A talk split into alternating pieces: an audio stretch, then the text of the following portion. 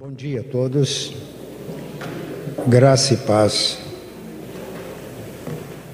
Este é o dia que o Senhor fez, regozijemo-nos e alegremo-nos nele.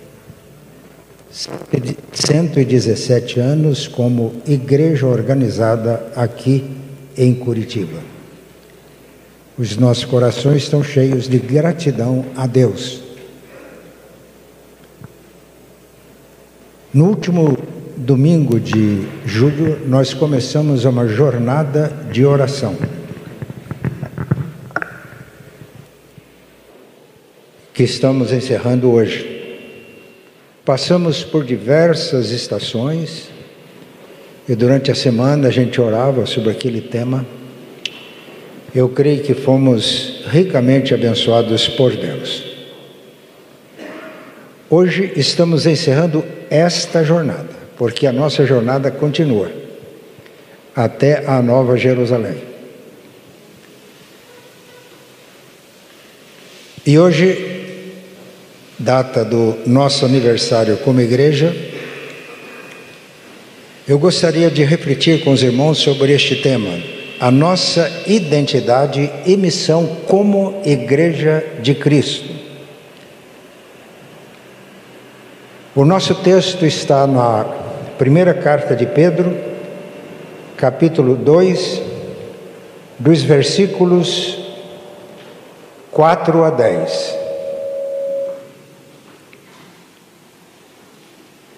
Chegando-se a ele, Cristo, a pedra que vive, rejeitada assim pelos homens, mas para com Deus eleita e preciosa, também vocês, como pedras que vivem, são edificados casa espiritual para serem sacerdócio santo, a fim de oferecerem sacrifícios espirituais agradáveis a Deus por meio de Jesus Cristo. Pois isso está na Escritura. Eis que põe em Sião uma pedra angular, eleita e preciosa, e quem nela crer não será envergonhado. Portanto, para vocês, os que creem, esta pedra é preciosa. Mas para os descrentes, a pedra que os construtores rejeitaram, essa veio a ser a pedra angular, e pedra de tropeço e rocha de ofensa. São estes os que tropeçam na palavra, sendo desobedientes para o que também foram destinados. Agora vamos focalizar principalmente esses dois versículos.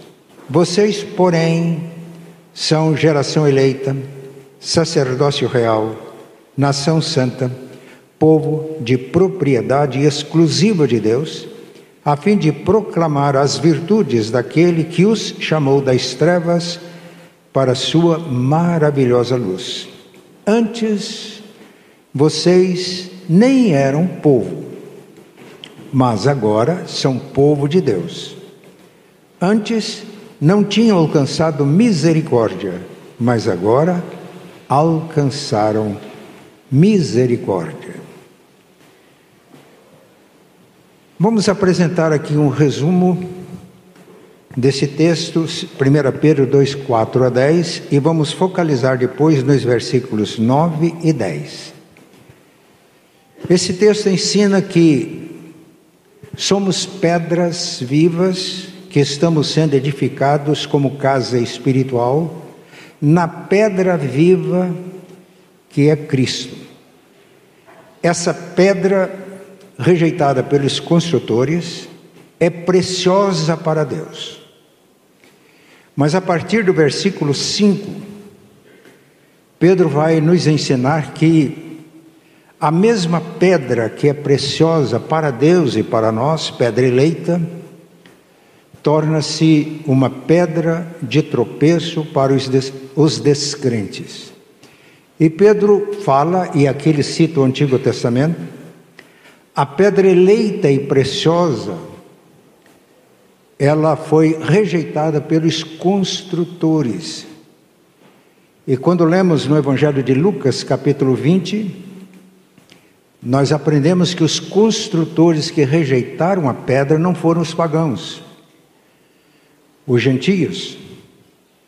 Mas a pedra que os construtores foram judeus, foram escribas, sacerdotes. Essa pedra eleita por Deus, preciosa, rejeitada pelos construtores. Ao mesmo tempo que para nós ela é uma preciosidade, para os descrentes ela é uma pedra de tropeço.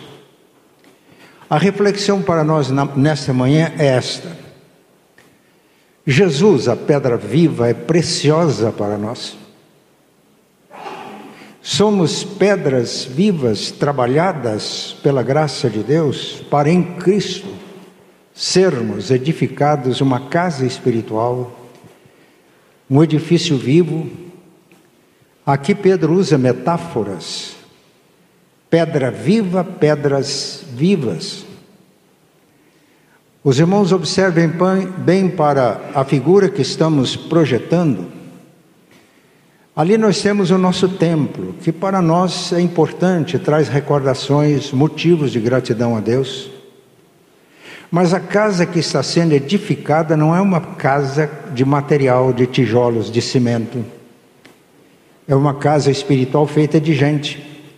Por isso estou colocando junto ao nosso templo esta outra figura, que representa o corpo vivo de Cristo. Ele é a cabeça e nós somos os membros. E que nesta manhã o Espírito Santo trabalhe em nossos corações,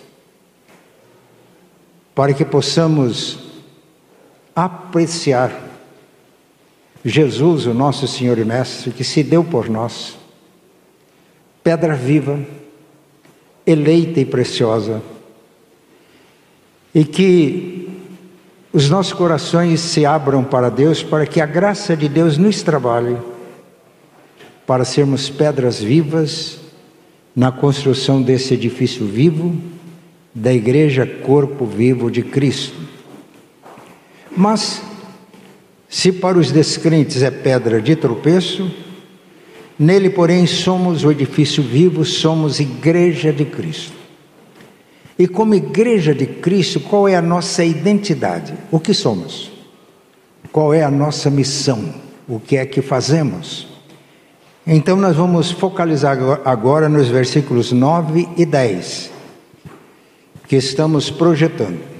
Na primeira parte do versículo 9 está escrito: Vocês, porém, são geração eleita, sacerdócio real, nação santa, povo de propriedade exclusiva de Deus. Peço que prestem atenção.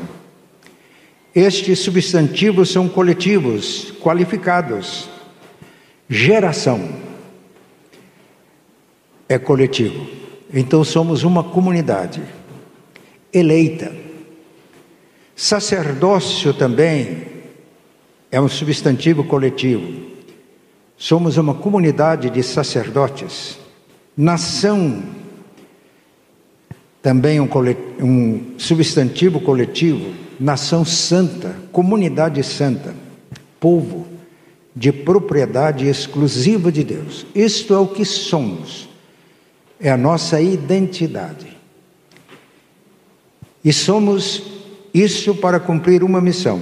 A segunda parte do versículo 9 a fim de proclamar as virtudes daquele que os chamou das trevas para a sua maravilhosa luz. Olhando para este versículo, para esta passagem das Escrituras, percebemos que o que somos está indissoluvelmente ligado ao que fazemos. A nossa identidade e a nossa missão não se separam. Efésios 2, 8 e 9 nos ensina que nós somos salvos pela graça mediante a fé. É salvação. Mas o versículo 10 diz: somos feituras dele, criados em Cristo Jesus para as boas obras. Isso é missão. Salvação pela graça mediante a fé é salvação e não é pelas obras, é pela graça. Então nós não somos salvos pelas boas obras, mas como crentes nós somos feitura de Deus e a palavra feitura, poema, significa uma obra de arte, criados em Cristo Jesus para as boas obras. E Deus já determinou estas boas obras, que elas representam toda a nossa missão. Então, cada um de nós e todos nós temos um projeto de vida. Um dia eu estava lendo a Bíblia, este versículo, e essa verdade aqueceu meu coração. E a partir daí eu faço uma oração constante, eu convido vocês para fazerem. A oração é esta: Senhor, concede-me a graça de discernir estas boas obras que o Senhor já preparou, é um projeto teu, para que eu as viva. E faço sempre oração assim: dá-me ousadia para não ficar aquém dessas obras, mas dá-me humildade para não tentar ir além dessas obras. Então, como igreja, se todos nós nos colocarmos assim nas mãos de Deus, Deus vai realizar o projeto que Ele tem para cada um de nós. E toda a igreja, cumprindo a missão, nós glorificamos o nome de Deus aqui na terra.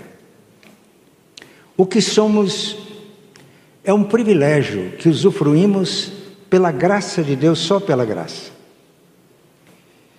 O que fazemos, a nossa missão, é uma responsabilidade, que é também um privilégio. As duas coisas vêm juntas. Então vamos estudar estas quatro características nossas como igreja e como comunidade, porque, repito, todos os substantivos são coletivos, qualificados, e relacionando-os com a nossa missão, já que o que somos e o que fazemos não se separam. O que somos determina o valor daquilo que fazemos. E o que fazemos dá testemunho do que nós somos. E pela graça de Deus, o nosso propósito é crescer na graça e no conhecimento de Deus.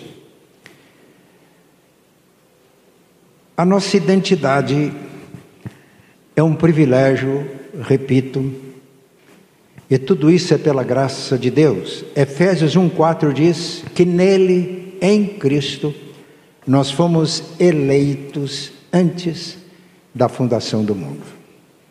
A origem da nossa vida espiritual está na eternidade e no propósito de Deus. E Paulo diz que no tempo certo ele nos chamou pela pregação do Evangelho. Graça pura geração eleita. Isso aplica-se tanto à igreja no Antigo quanto no Novo Testamento. Eu estava lendo Calvino, que é o nosso pai na fé, e quando ele se refere ao povo da antiga aliança, ele usa a palavra igreja. Quando lê o povo da aliança, no, da nova aliança no Novo Testamento. Estas mesmas marcas aplicam-se a Israel, Êxodo capítulo 19, versículo 5. Lá também Deus está dizendo que pela graça Israel era uma nação santa, um reino de sacerdotes. E Pedro aplica essas mesmas características para a igreja. Quando Deus chamou Abraão, ele diz: Eu vou te abençoar para que você seja uma bênção. Deus nos elege, nos chama pela pregação do Evangelho, nos abençoa. E no versículo 3 de Efésios 1, nós temos que nós somos abençoados com toda sorte de bênçãos espirituais nas regiões celestiais em Cristo. E Deus nos abençoa para que sejamos bênçãos. Deus disse a Abraão: Eu vou te abençoar para que em você e na sua descendência sejam abençoadas todas as famílias da terra. Quando lemos o Antigo Testamento, percebemos que a tragédia é que Israel se apegou mais aos privilégios da eleição do que à responsabilidade da missão. Eu gostaria que os irmãos guardassem isso. Por isso, quando João Batista começou o seu trabalho, ele pregava, pessoas se arrependiam, eram batizadas, e foram ao encontro de João Batista, os fariseus, escribas que eram líderes em Israel. E Batista, João Batista teve uma palavra dura, firme. Quem ensinou vocês a fugirem da ira vindoura? Usou uma expressão forte, ao invés de ser raça eleita ou geração eleita, diz: vocês, raça de víboras produzam frutos dignos de arrependimento. E não fiquem dizendo, nós somos filhos de Abraão, nós fomos eleitos. Deus elegeu Abraão e nós somos descendência, somos circuncidados. E João Batista disse: Destas pedras, ele estava à margem do Rio Jordão, Deus pode suscitar filhos a Abraão. Eu digo para vocês que o machado já está colocado na raiz da árvore. Toda árvore que não produz bom fruto, missão é cortada. Mais tarde ele foi mais incisivo. Quando ele teve um discurso firme com os judeus, descendentes de Abraão, e eles disseram para Jesus: Nós somos filhos de Abraão, somos geração eleita. Jesus disse com absoluta clareza: se vocês fossem filhos de Abraão, e aqui não está se referindo à geração física, porque Paulo escrevendo aos Gálatas diz que filhos de Abraão são aqueles que andam nas pisadas de Abraão. Se vocês de fato fossem filhos de Abraão, no sentido da fé, da herança espiritual, vocês fariam as obras de Abraão. O que vocês fazem demonstra que vocês não são filhos de Abraão. Com isso percebemos que a nossa identidade e a nossa missão não se separam. E Jesus chama os judeus à conversão, ao arrependimento. E todos que se arrependeram dos seus pecados e creram em Jesus foram salvos. Judeus gentios hoje são chamados à fé pela pregação.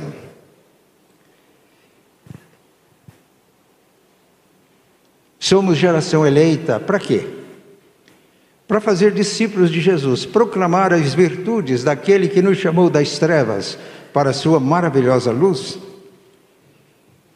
Depois da, da sua ressurreição e antes da ascensão, Jesus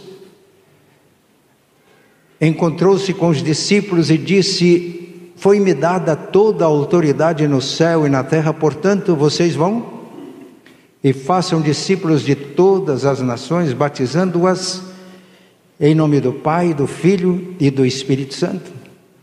E aqui ele retoma o que ele disse a Abraão: Você é abençoado para abençoar todas as famílias da terra. Nós somos salvos em Cristo para sermos canais da graça de Deus, fazendo discípulos de Jesus. Geração eleita, que privilégio, que bênção. Por isso que a gente presta culto a Deus de adoração. Mas que responsabilidade. E para mim, não é só responsabilidade, é também privilégio ser e fazer discípulos de Cristo é uma responsabilidade, mas é também um privilégio. Mas além de geração eleita, Pedro diz que nós somos sacerdócio real. Na carta aos Hebreus, capítulo 10, está escrito que nós temos ousadia, temos intrepidez para entrar no Santo dos Santos no santuário do Deus vivo,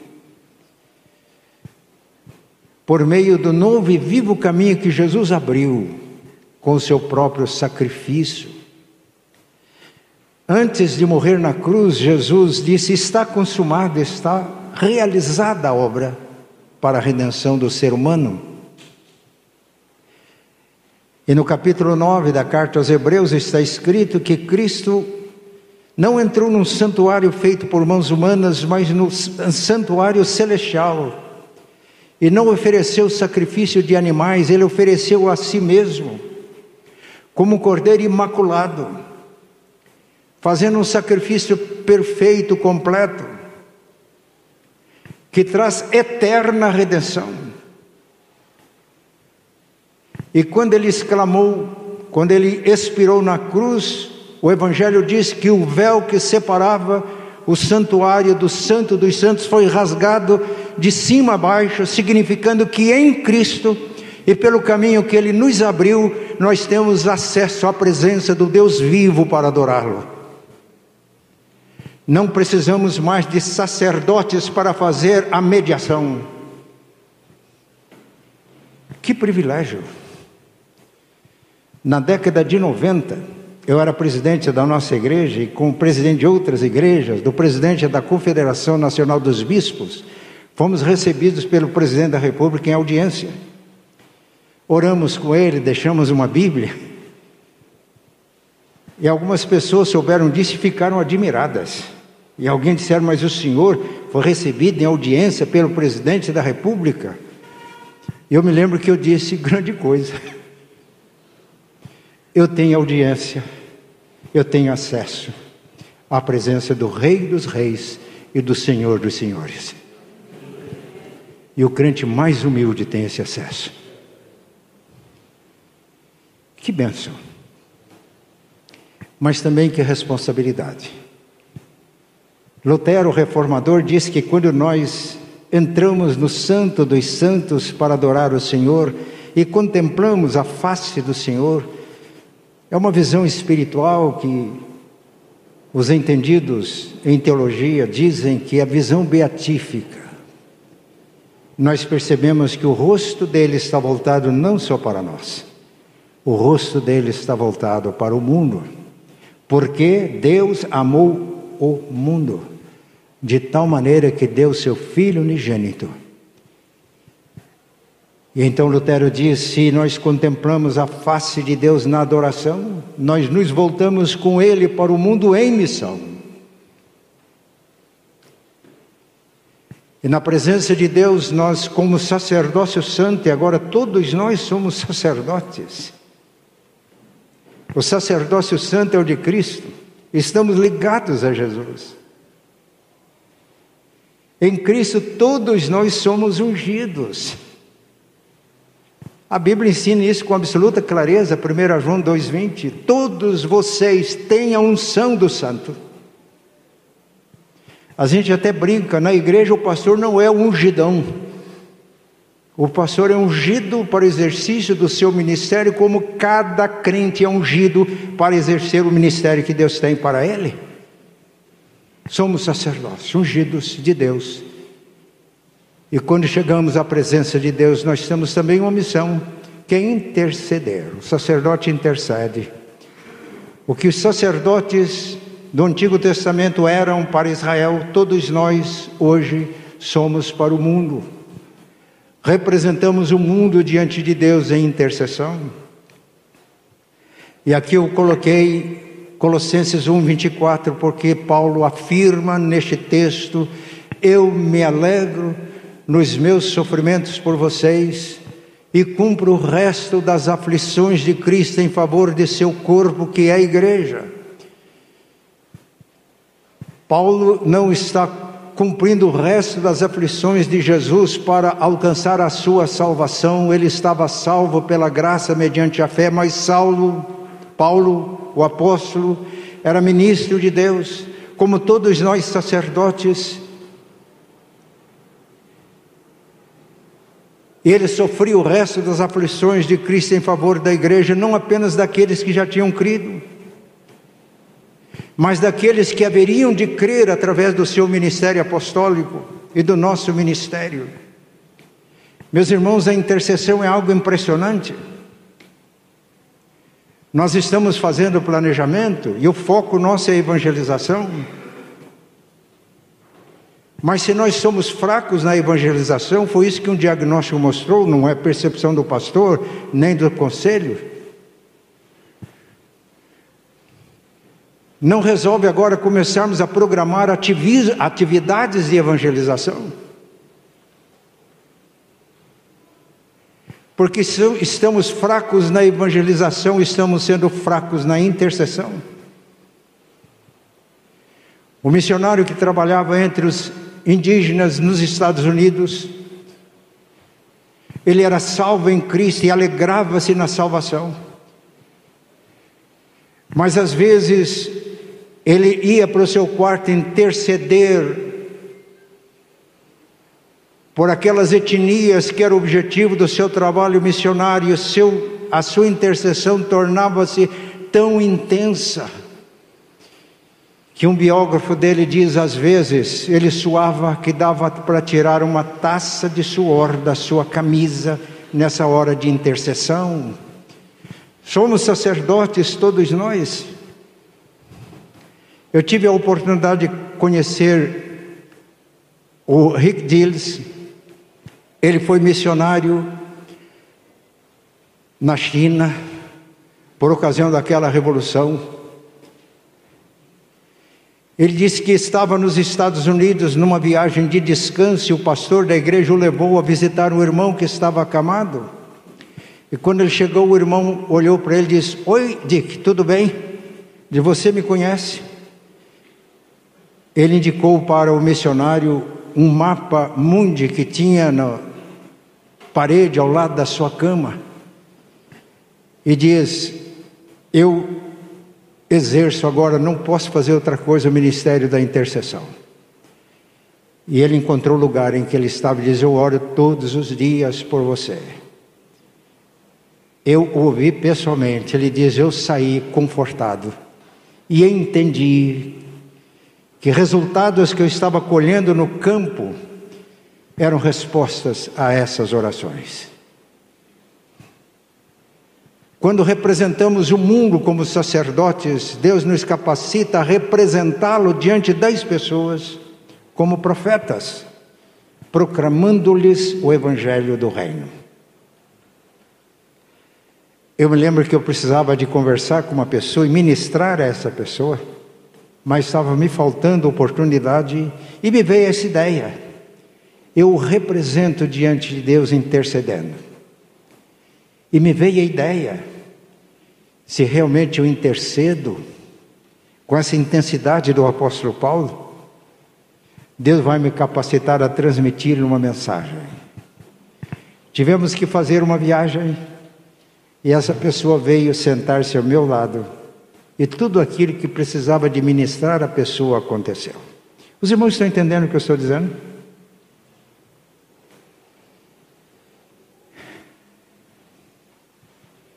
Esta igreja aqui tem uma igreja potencial, formada daqueles que são eleitos de Deus, mas que ainda não estão no redil e precisam ser agregadas como ovelhas.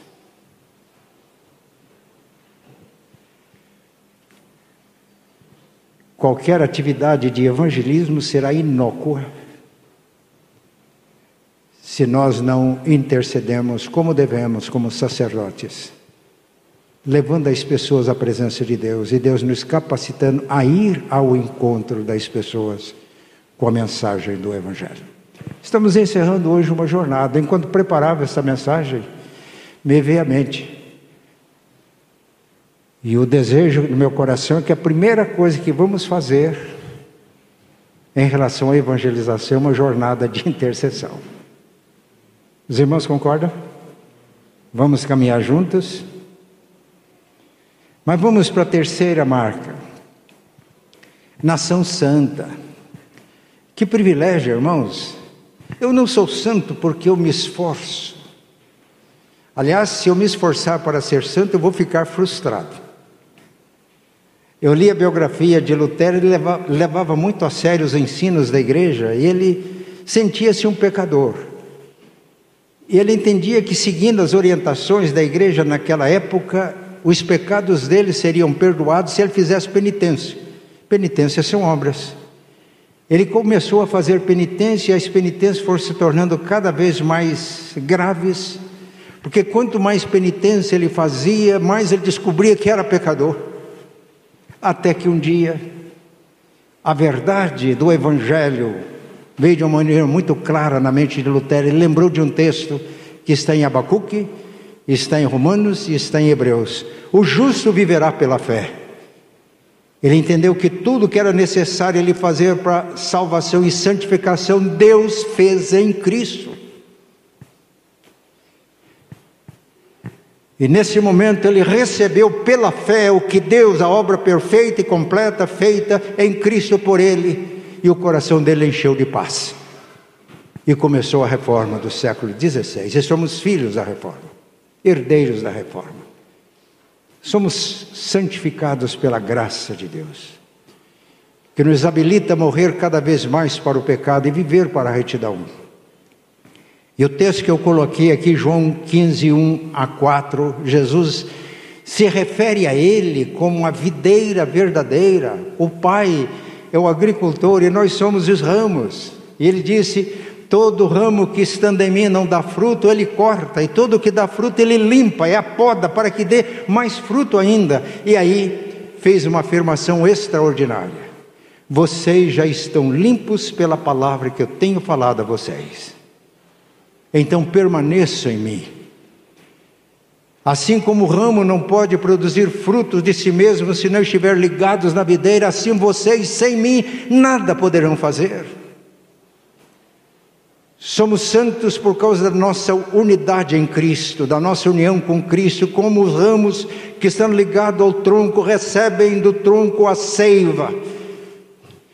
Toda a videira, ela extrai do solo os nutrientes necessários que se transformam em seiva e que são distribuídos aos galhos para produzir frutos. Somos santos em Cristo. Mas a santidade em Cristo está relacionada também com a nossa missão. Há pessoas que entendem que para ser santo tem que fugir do mundo. Claro, tem que fugir no sentido de não ser mundano. Mas a nossa responsabilidade, a nossa responsabilidade em relação à missão que temos exige que estejamos presentes no mundo. E Jesus usa duas figuras Primeiro, é a figura do sal. Ele não diz, vocês se esforcem para serem sal da terra. Não, se vocês estão ligados a Cristo, como o ramo está ligado à videira,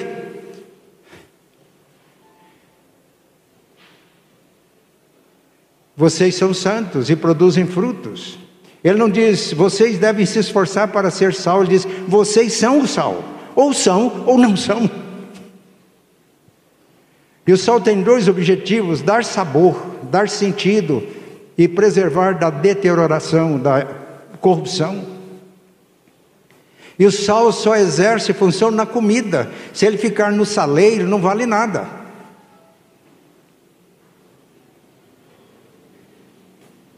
Eu já citei aqui Martin Jones Martin Jones, quando ele diz que o mundo hoje, o Brasil, Curitiba, está desesperadamente precisando de discípulos de Jesus, que sejam sal da terra, que dê sabor a essa sociedade corrompida, que evite a corrupção. Mas ele usa outra metáfora que é da luz se a presença do sal na comida é invisível, mas é perceptível pela influência, pela porque dá sabor e preserva, a luz tem que ser colocada num lugar alto, para que ilumine todos que estão na casa. É a influência do cristão. E Jesus conclui dizendo: de tal maneira, brilhe a luz de vocês, que é a luz de Cristo refletida em nós para que os homens, as pessoas vejam as vossas boas obras e deem glórias a Deus que está nos céus. Em todo lugar no mundo há corrupção. Não é só na política, não. Em todas as áreas da vida. E a nossa missão consiste em sermos sal da terra e luz do mundo. Eu já disse isso aqui, vou repetir. Se o Brasil tivesse a porcentagem de cristão que afirma que tem, o Brasil não estaria na situação em que está. Está faltando sal e luz para o nosso país, para Curitiba. Isso começa onde você está, onde eu estou. Na minha casa na minha área de relacionamentos. Identidade, privilégio, missão, responsabilidade. Mas que alegria quando percebemos que pessoas do mundo estão dando glórias a Deus por causa dos crentes. Eu era pastor numa cidade e fiz duas visitas. A primeira foi decepcionante. Um irmão nosso, empresário, o sócio dele era irmão dele na carne. Eu fiz uma visita e aquele irmão disse: Olha, eu tive uma tristeza hoje. O meu irmão que não conhece o Evangelho. Ele disse: Escuta, aquele cliente nosso parece que é irmão teu lá da igreja. E o que ele contou daquele irmão era de corar o rosto de vergonha. Eu chorei por dentro.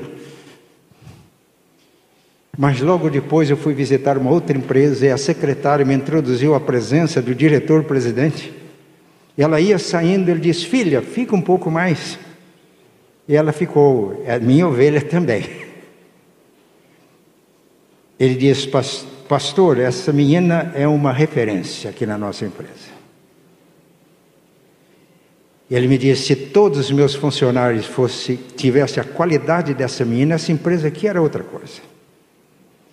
E antes que a menina, a menina ficou um pouco constrangida, antes que ela saísse, ela falou: Filha, você tem liberdade para dar o seu testemunho aqui na empresa, para abençoar a nossa empresa. Compensou. Eu saí feliz, mas com a consciência que eu tinha que interceder pelas minhas ovelhas, para que Deus tivesse misericórdia eu visitei uma irmã que todos entendiam que ela era uma santa. Realmente era. Eu li um salmo e depois fui orar. A hora que eu fui orar, ela estava chorando. Olhei para ela e falei: Algum problema, irmã? Ela falou: Não. É que o senhor leu alguma coisa nesse salmo que tocou meu coração. O salmo dizia assim: Que não sejam confundidos e envergonhados por minha causa os que esperam em ti. Diz, pastor, eu senti o privilégio de ser crente, mas a responsabilidade. E agora na sua oração, peça que Deus tenha misericórdia para que jamais alguém que ainda tenha uma réstia de esperança fiquem confundidos, envergonhados. E quando Davi cometeu aquele pecado terrível, Deus, através do profeta, disse para o rei: você foi perdoado, mas vai ser disciplinado. Porque com o que você fez, você deu oportunidade para que os pagãos blasfemassem contra mim. Mal testemunho dos crentes levam as pessoas do mundo a blasfemar contra Deus. Que privilégio. Em Cristo somos salvos. Que responsabilidade. Mas, terminando, Pedro diz: Nós somos povo de propriedade exclusiva de Deus, somos povo de Deus. Zacarias, no capítulo 2, versículo 8, Deus disse ao povo, o povo que estava no exílio sofrendo, Deus disse: Eu vou disciplinar os que estão afligindo vocês, porque quem toca em vocês, meu povo, toca na menina dos meus olhos. Como povo de Deus, nós somos a menina dos olhos de Deus. Que privilégio. Quando nós temos essa consciência, nós somos entusiasmados como crentes, não é verdade? Temos consciência disso. Mas Deus quer que aqueles que são eleitos, mas não ainda fazem parte, sejam chamados, agregados por intermédio da sua igreja. Jesus percorria cidades e povoados, ensinando nas sinagogas, pregando o evangelho, curando os enfermos. Ao ver as multidões, compadeceu-se delas, porque estavam aflitas e exaustas como ovelhas que não têm pastor. Que Deus dê para nós os olhos de Jesus para ver os multidões aflitas e exaustas como ovelhas sem pastor. E foi aí que ele disse para os discípulos: A seara é grande, está pronta para a colheita. Peça ao Senhor da seara que mande trabalhadores para a sua seara. E hoje nós somos os pés de Jesus para percorrer cidades e povoados centro e periferias de Curitiba, para onde Deus nos mandar. Nós somos a boca de Jesus através da qual ele ensina, somos as mãos de Jesus através das quais ele serve, somos, somos o, os olhos de Jesus através dos quais ele vê as multidões aflitas e exaustas. Somos o coração de Jesus através do qual ele sente compaixão. E é desses obreiros que Jesus precisa, quando a gente cita esse texto, ah, vamos pedir à igreja está precisando de mais missionários, aqui, no sentido profissional, né? pessoas dedicam só a isso, precisa de mais pastores. Não, não, é isso que Jesus está mandando a gente fazer, é pedir operários para o reino de Deus. Crentes comuns que se colocam nas mãos de Deus para fazer a colheita. Essa deve ser a nossa oração, para que estas multidões aflitas e exaustas sejam agregadas, para que haja um rebanho e um pastor, como Jesus diz em João 10, 16. Encerrando, somos o que somos pela graça e misericórdia de Deus. O que somos determina o valor do que fazemos, o fazemos dá testemunho do que somos. Então, como igreja, primeira igreja presbiteriana independente de Curitiba, quando celebramos 117 anos como igreja organizada, nós cremos que o propósito de Deus para nós é este: sermos uma comunidade de discípulos de Jesus que fazem discípulos, obedecendo ao Filho que disse: Me dada toda a autoridade no céu e na terra no poder do Espírito Santo e motivados pelo coração do Pai. Nós estamos trabalhando um planejamento. Eu estou propondo que esse seja o propósito para nós.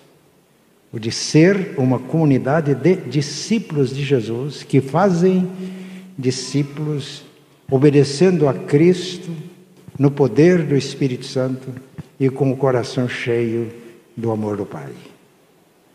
Que Deus nos oriente, todos os planejamentos que vamos fazer, que esse seja o nosso porquê, o nosso propósito como igreja. E que Deus nos ajude, para que tenhamos identidade de igreja e cumpramos a nossa missão como igreja de Jesus, o nosso Senhor e Mestre.